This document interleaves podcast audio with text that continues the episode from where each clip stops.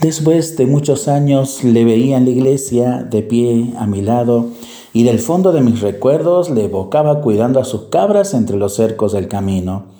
Sus interjecciones violentas y sus dichos pintorescos han quedado entre moreras y sinacinas con nuestros gritos de colegiales en libertad.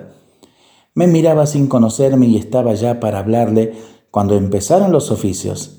La iglesia iba a bendecir el fuego y el incienso.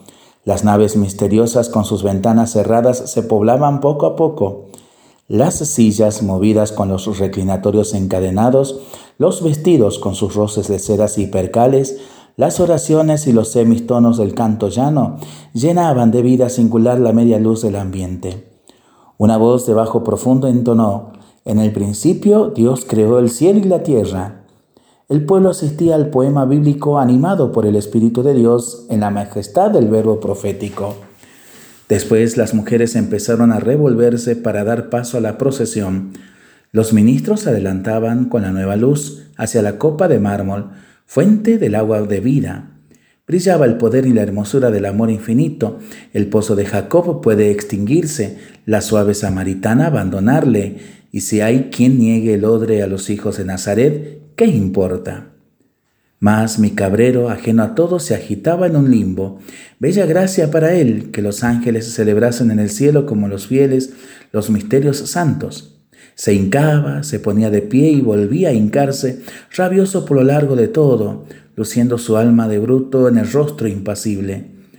Como un clamor vibrante estalló el ruego de las letanías, desfilaron los nombres seráficos capaces de volver los ojos a la miseria y expiró el coro con el grito de una suprema esperanza. Luego los rostros se animaron, aparecían los oficiantes con sus dalmáticas de nieve, ligera brisa rizaba el paño negro del altar mayor y se llenaba los espíritus de alegría profunda. En el silencio se oyó un frote, mi vecino se rascaba los brazos, la cabeza, el pecho, y se siguió rascando cuando el altar coronado por un cielo resplandeció sin luto frente al coro erizado de trompetas. Cuando el incienso subía con un reflejo de luz gloriosa, los ventanales giraban y el sol se teñía de colores en los vidrios. Cuando los acordes del órgano corrían por los arcos en la cúpula, como un vibrante, como una vibrante caja sonora, se fundían, crecían, se despeñaban y las vírgenes, santos y profetas sonreían a la ilusión de la fe estremecida por el contento. Sin disputa era un amigo, mi antiguo, mi antiguo amigo era realmente un desconocido, aquel que ignoraba todo. Y ahí que alguien quiso burlarse de mi juicio, haciendo que mi alma se estremeciera con la suya. Subía al púlpito por primera vez un joven. Chata era su frente, vulgares sus facciones, pero vivos, inteligentes sus ojos pardos.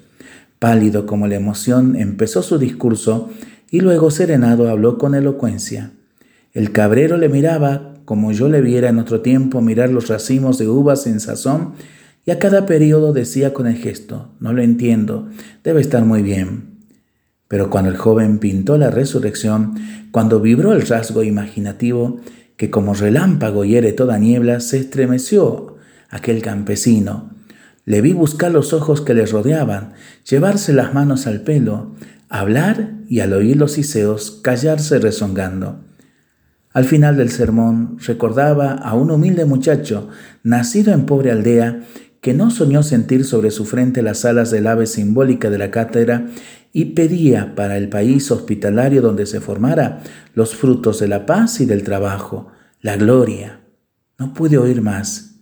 El campesino me había clavado sus ojos repletos de lágrimas. ¿Cómo? ¿Es usted? murmuró repentinamente iluminado. Comprendí lo que deseaba decir y le respondí, sí, soy yo.